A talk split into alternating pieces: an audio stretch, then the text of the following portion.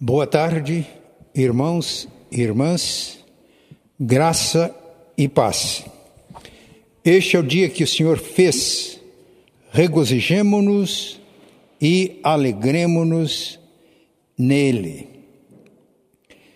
Vamos abrir as nossas Bíblias no segundo livro de Crônicas, capítulo 6, versículos 28 a 31, e depois capítulo 7, 11 a 16. Segundo livro de Crônicas, capítulo 6, a partir do versículo 28.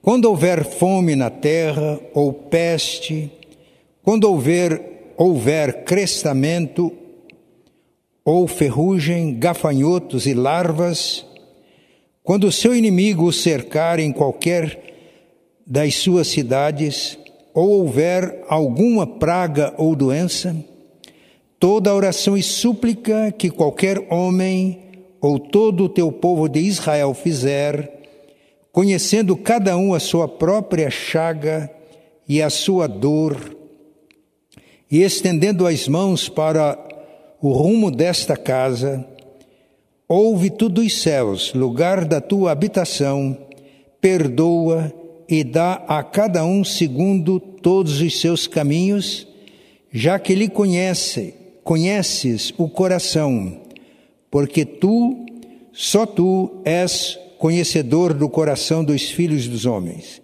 para que te temam, para andarem nos teus caminhos todos os dias que viverem na terra que deste a nossos pais. Agora capítulo 7, segundo Crônicas a partir do versículo 11. Assim Salomão acabou a casa do Senhor e a casa do rei.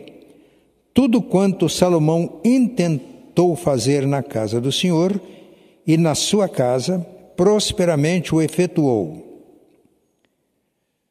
De noite apareceu o Senhor a Salomão e lhe disse: Ouvi a tua oração e escolhi para mim este lugar para a casa do sacrifício se eu cerrar os céus, de modo que não haja chuva, ou se ordenar aos gafanhotos que consumam a terra, ou se enviar a peste entre o meu povo, se o meu povo, que se chama pelo meu nome, se humilhar e orar e me buscar, e se converter dos seus maus caminhos, então eu ouvirei dos céus perdoarei os seus pecados e sararei a sua terra.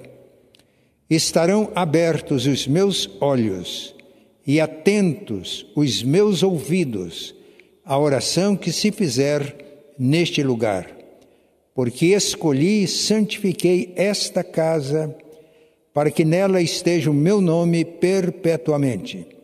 Nela estarão fixos os meus olhos e o meu coração todos os dias. Amém.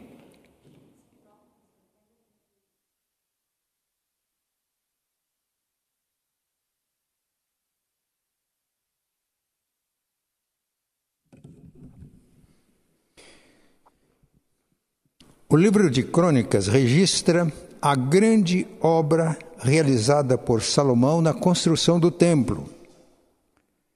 No capítulo 6, ele faz uma oração de dedicação, de consagração do templo. É uma longa oração. O capítulo 26 tem 42 versículos. Salomão agradece a Deus, louva a Deus, adora na sua oração e faz algumas súplicas nós destacamos uma parte desta oração de Salomão. Ele prevê o que poderia acontecer no futuro. E ele pede, e é uma oração antecipada. Oração, Salomão fez esta oração quando ele consagrou o templo.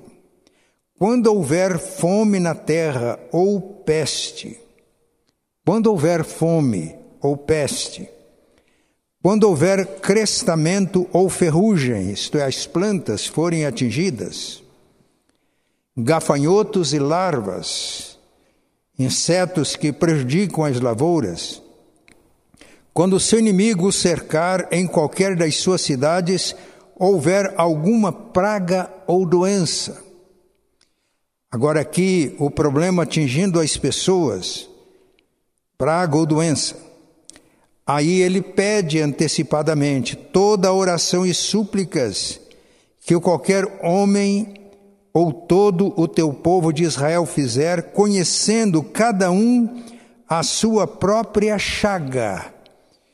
Ou seja, problemas financeiros, econômicos, em virtude de as lavouras terem sido prejudicadas, ou por causa da doença, e a sua dor, e estendendo as mãos para o rumo desta casa, ouve tudo os céus, lugar da tua habitação, perdoa e dá a cada um segundo todos os seus caminhos, já que lhe conheces o coração. O Senhor sabe como essas pessoas vão orar, porque tu, só tu, és conhecedor do coração dos filhos dos homens. Então tu conheces a dor, conheces a angústia, conheces o drama para que te temam, para andares nos teus caminhos e todos os dias que viverem na terra que deste a nossos pais. Salomão prevê situações muito semelhantes à que nós estamos vivendo hoje. Doença, dor, dificuldades econômicas, e ele já ora para que quando isso acontecer e o povo orar, para que Deus atenda. No capítulo 7, nós temos uma resposta de Deus a Salomão. Versículo 11: Assim Salomão acabou a casa do Senhor e a casa do rei, tudo quanto Salomão intentou fazer na casa do Senhor e na sua casa, prosperamente o efetuou. De noite apareceu o Senhor a Salomão e lhe disse: Ouvi a tua oração e escolhi para mim este lugar para a casa do sacrifício, a casa da oração. E notem, ele está dizendo que ouviu a oração de Salomão. Se eu cerrar os céus, de modo que não haja chuva, ou se ordenar aos gafanhotos que consumam a terra,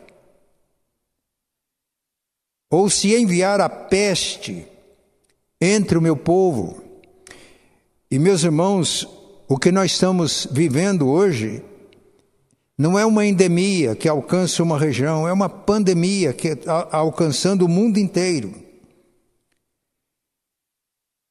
Se o meu povo, que se chama pelo meu nome, se humilhar e orar, e me buscar, e se converter dos seus maus caminhos, então eu ouvirei dos céus, perdoarei os seus pecados e sararei a sua terra. Sararei a sua terra. Meus irmãos, o povo de Deus sofre as consequências de tudo aquilo que Salomão previu na sua oração e que Deus está falando nesse texto. Domingo passagem na mensagem eu disse que as pessoas que hoje estão foram infectadas pelo vírus, o coronavírus, essa espécie que surgiu no ano passado, as pessoas estão infectadas não significa que elas estão pagando pelos seus pecados. E eu disse que muitas vezes as pessoas boas, justas, íntegras, sofrem mais. Há pessoas que hoje não sofrem tanto as consequências do vírus, podem ficar em casa, podem atender sem problemas maiores às determinações e recomendações das autoridades sanitárias. Vimos isso na mensagem de domingo passado, quando começou no ano passado e alguém indagava: Isto é uma praga? É um juízo de Deus? Alguém me lembrou de alguém que já tinha começado a pandemia e estava na sua casa. Era uma mansão.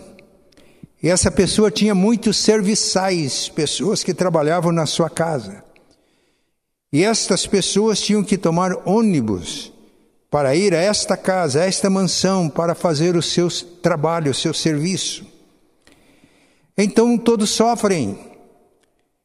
E as pessoas mais pobres sofrem mais. Esta pandemia está mostrando de uma maneira muito evidente as diferenças que existem. Então, precisamos de orar.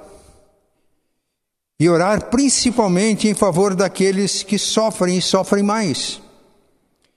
Eu cheguei aqui ao templo num dia desses e conversei com a pessoa que nos ajuda, alguém que trabalha aqui nas dependências do templo. Eu perguntei: onde você mora? E ela mora num lugar muito distante. Eu perguntei: como você vem? Eu venho de ônibus. E eu quis saber os horários. E eu fiquei sensibilizado. Eu não preciso de tomar ônibus para vir aqui ao templo e transmitir esta mensagem. Eu posso evitar aglomerações, mas há pessoas que não podem. E eu tenho visto transporte coletivo nas grandes cidades, todos cheios, e as pessoas não estão fazendo aquilo porque gostam, mas porque precisam.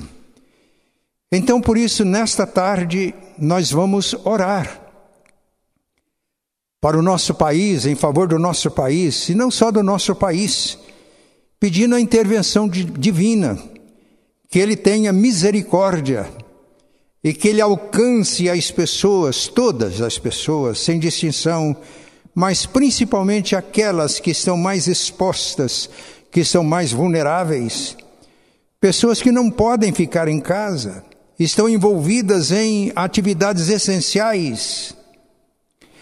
Pessoas que, por causa do seu trabalho, por exemplo, profissionais da saúde, estão mais expostos à doença. Então é o momento de nós clamarmos a Deus. Mas também vamos orar pelo povo de Deus.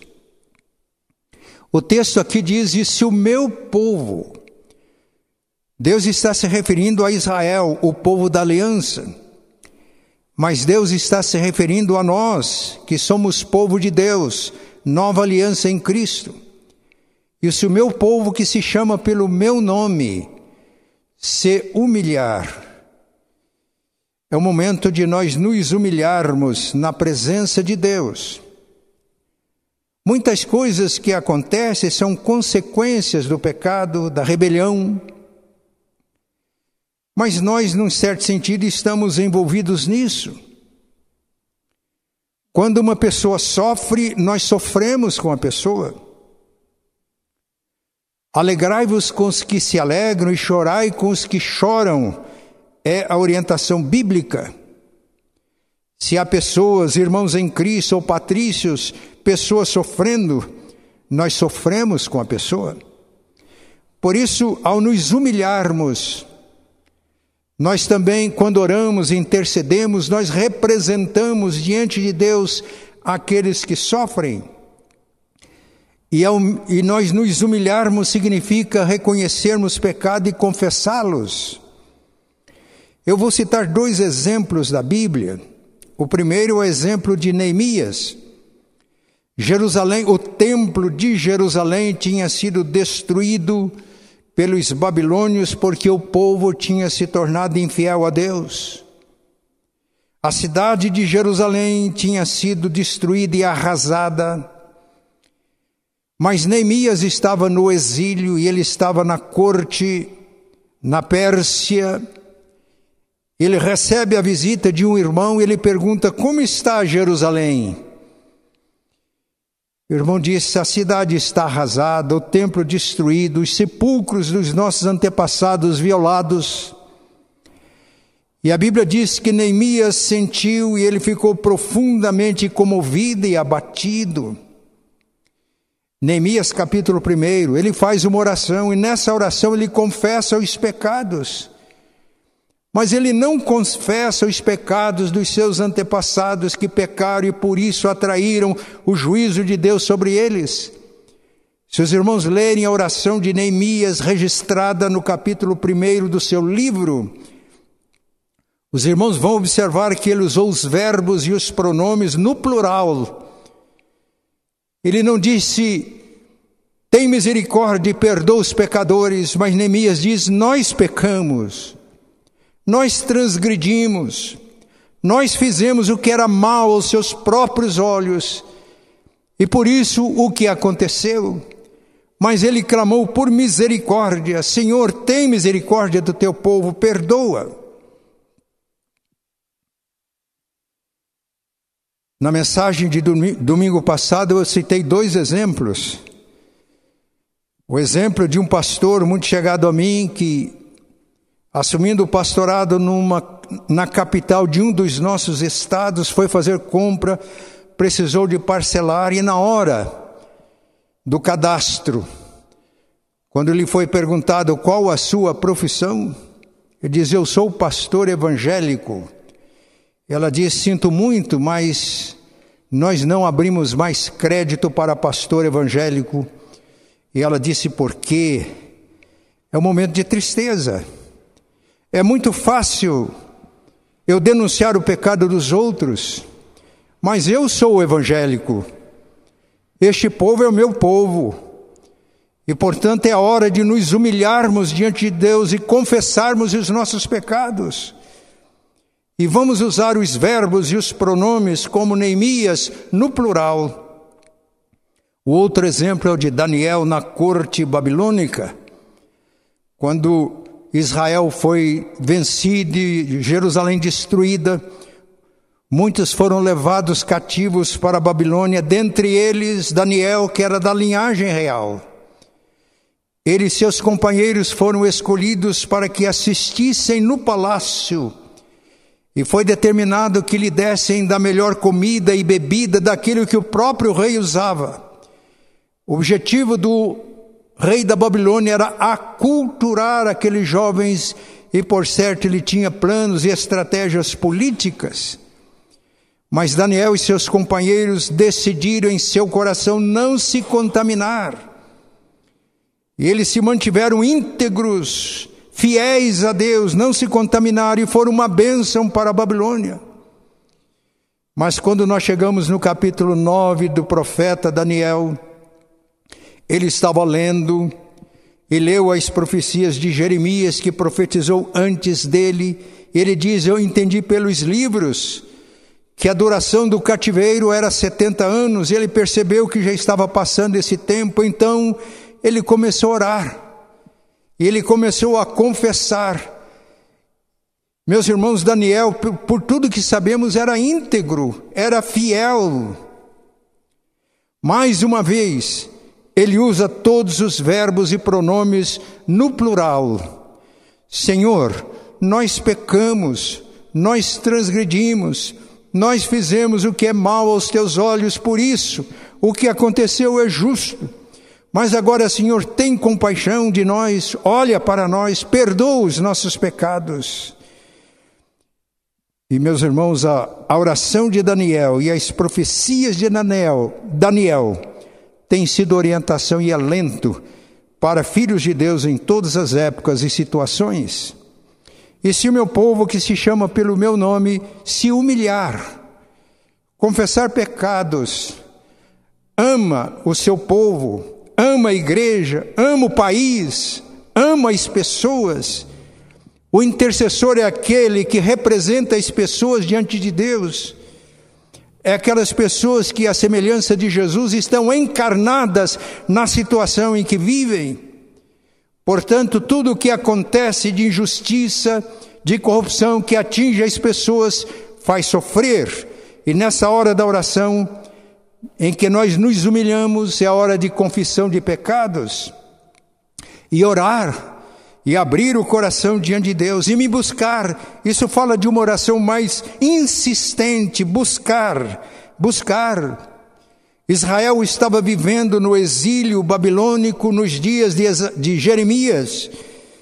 Jeremias viveu antes da tomada de Jerusalém, viveu durante e depois. Ele manda uma carta aos exilados na Babilônia, e nessa carta, em nome de Deus, ele diz: Vocês me buscarão e me encontrarão se me buscardes de todo o vosso coração. A oração, a busca intensa, mas algo mais que vimos aqui no texto, e se converterem dos seus maus caminhos. Aqui não está falando para o ímpio, não está falando para o pagão, ele está falando para o seu povo o povo que se afastando de Deus começa a trilhar maus caminhos. Eu afirmei na mensagem de domingo passado que o grande problema da igreja hoje é apostasia. E a palavra apostasia significa literalmente afastamento, afastar-se de Deus. Isso não significa que a pessoa que apostata abandona a igreja, deixa a igreja, nem sempre. No segundo exemplo que contei, um exemplo negativo, na mensagem de domingo foi uma experiência minha. Fui ministrar curso numa cidade. A pessoa que me hospedava me levou ao hotel. E quando ele disse, quando o pastor sair, eu venho aqui acertar, ela disse: Não, não é possível. Ele quis saber. É que uma igreja evangélica da cidade reservou, nós atendemos e até hoje não recebemos. Por isso o hotel cortou o crédito para igrejas evangélicas. Eu fui para o meu quarto e os irmãos não conseguem entender o que eu senti. Vergonha, vergonha, vergonha. Mas eu não posso, eu sou evangélico, eu pertenço a esse povo. Quando é que começou a usar esse termo evangélico no Brasil? Na década de 50. Eu estava com cerca de 18 anos. Eu me lembro que a Confederação Evangélica do Brasil, que congregava igrejas tradicionais na época, orientou todas as igrejas para que no censo que seria feito naquele ano, quando perguntasse qual religião, ao invés de dizer presbiteriano, batista, metodista, orientou para que todos dissessem evangélico. E aí começou esse adjetivo caracterizar todos os cristãos da tradição reformada em nosso país, evangélicos. E a minha família, quando recebeu o recenseador, quando foi perguntado qual a sua religião, evangélico. Eu pertenço a esse povo. Meus irmãos, e percebemos pelos dois testemunhos que esse povo tem se afastado de Deus, que o povo evangélico tem se apostatado da fé. E isso traz sérias consequências, problemas, dificuldades. Nesta tarde, então, nós vamos orar pedindo que Deus tenha misericórdia do seu povo. Nós já vimos quando estávamos estudando Mateus capítulo 5, que Jesus falou dos seus discípulos, daqueles que refletem o seu caráter. Vós sois a luz do mundo, vós sois o sal da terra. E se o sal não salgar, para nada mais pressa senão para ser lançado fora e ser pisado pelos homens. Se o sal perder a qualidade de preservar e de dar sabor, Lutero, comentando este texto, ele diz: que a carne deixada por sua própria conta, ela deteriora, ela apodrece.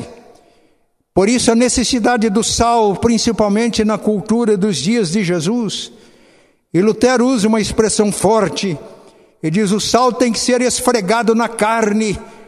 O sal não pode, o sal tem que estar na comida, assim como o crente não pode fugir da situação concreta em que vivemos, não pode fugir do mundo. Ele exerce a sua influência estando presente em todos os lugares no comércio, na indústria, na política, no exercício de, de profissões liberais, em todo lugar. E ele estando presente, ele preserva da corrupção. Ora, se o nosso país está na situação em que está, eu pergunto: onde está o Saulo? Onde estamos? O Brasil é um país, na sua maioria, de profissão cristã. E os evangélicos, ouvi estatística há poucos dias, somam mais de 30% da população brasileira. E eu pergunto: onde está o sal? Onde está a luz? Eu tenho absoluta certeza e convicção de que se os 30% de evangélicos do Brasil fossem sal da terra e luz do mundo, o nosso país não estaria na condição em que está. Eu disse domingo passado que o meu coração estava dolorido.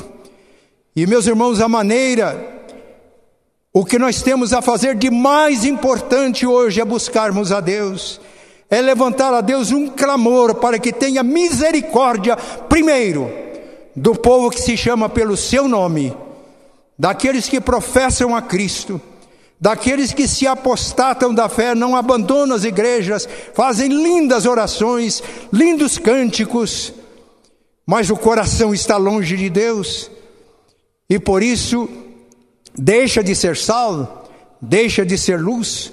Portanto, nessa tarde, atendendo ao que as Escrituras ensinam, o nosso objetivo aqui é um clamor pelo nosso país, um clamor pelo mundo, mas, em primeiro lugar, um clamor para que o povo de Deus se humilhe, ore, Busque, mas se converta, note a expressão forte, se converta dos seus maus caminhos. Isto acontecendo, o texto é claro. Então, ouvirei dos céus, perdoarei os seus pecados e sararei a sua terra. A nossa terra está doente. O nosso povo está doente, não é só doença física, não é só a infecção do vírus, é doença espiritual, afastamento de Deus, é doença emocional. Quando nós nos afastamos de Deus, nós vamos ficando sujeitos a todo tipo de problema, doença física. Mas Deus promete sarar a sua terra.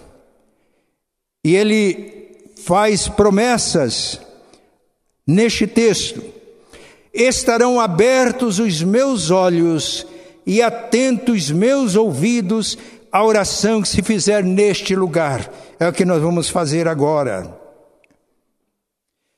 Porque escolhi e santifiquei esta casa, para que nela esteja o meu nome perpetuamente. Nela estarão fixos meus olhos e o meu coração todos os dias.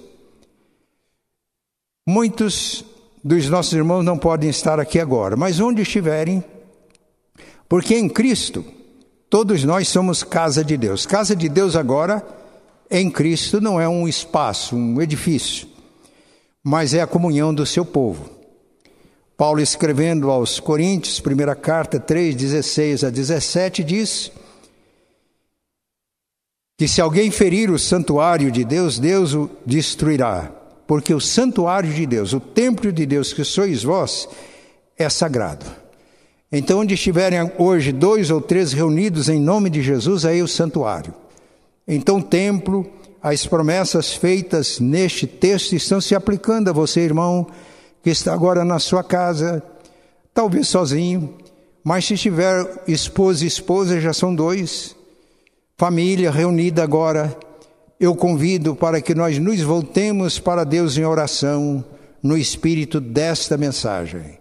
E o meu povo, que se chama pelo meu nome, se humilhar e orar e me buscar e se converter dos seus maus caminhos, deixar a apostasia da fé, ainda que tenha todas as aparências de vida cristã, mas o apóstata mesmo permanecendo na igreja, ele está longe de Deus E as cerimônias religiosas, cânticos, orações, tudo é aparência. Então, se converter dos seus maus caminhos, da apostasia e voltar-se para Deus de coração, então eu virei dos céus, perdoarei os seus pecados e sararei a sua terra. Nós vamos orar agora. Depois dessa oração, nós teremos mais uma música e a pastora Priscila vai orar pelos pedidos que estão sendo enviados. Se você que está em casa puder colocar-se de joelhos, faça isso. Vamos nos colocar de joelhos e vamos, de acordo com a mensagem da palavra de Deus, vamos orar e buscar a face de Deus. Pai Santo e bom, nós te louvamos agradecidos porque tu és o nosso Pai, Criador de todas as coisas. Tu preservas todas as coisas e tudo que precisamos, ó oh Pai, tu já criaste e tu preservas na tua providência. Nós te louvamos porque, tendo nos afastado de ti, tu enviaste o teu filho, que assumiu o nosso lugar na cruz, pagou os nossos pecados e por isso eles podem ser perdoados e podemos ser reconciliados contigo. Tu és o nosso Pai. Ó Deus, lemos na tua palavra a possibilidade de teu povo afastar-se de ti e sofrer consequências. Mas o texto diz: quando isso acontecer, se o teu povo, que se chama pelo teu nome, se humilhar, confessar os seus pecados, se o teu povo colocar-se na brecha como intercessores, não apenas denunciando o pecado dos outros, mas por amor, assumindo a responsabilidade de representar todos diante de ti na intercessão. E se nos convertermos dos nossos maus caminhos, da apostasia, de termos nos afastado de Ti, dando as costas a Ti. Se nos convertermos dos nossos maus caminhos e nos voltarmos para Ti de todo o coração, de verdade, a palavra é clara. Então, ouvirei dos céus, perdoarei os seus pecados e sararei a sua terra. Pai, nesse instante nós nos humilhamos na Tua presença e confessamos os pecados da nossa pátria como nossos pecados na tua presença, pedindo que tenhas misericórdia de nós, pedindo ao Pai que tu nos dês a graça, a força e o auxílio do Espírito Santo para perseverarmos na oração, na busca incessante, na disposição de, ao tomarmos consciência dos nossos maus caminhos, dos nossos pecados, de jamais tentar justificar qualquer pecado, racionalizar qualquer pecado, desculpar qualquer pecado, mas reconhecendo-o e confessando na tua presença. Confessamos o pecado da apostasia da igreja, confessamos o pecado da corrupção no mundo e pedimos ao Pai que tu tenhas misericórdia de nós. Pedimos que tu venhas sarar a nossa terra em nome de Jesus. Amém.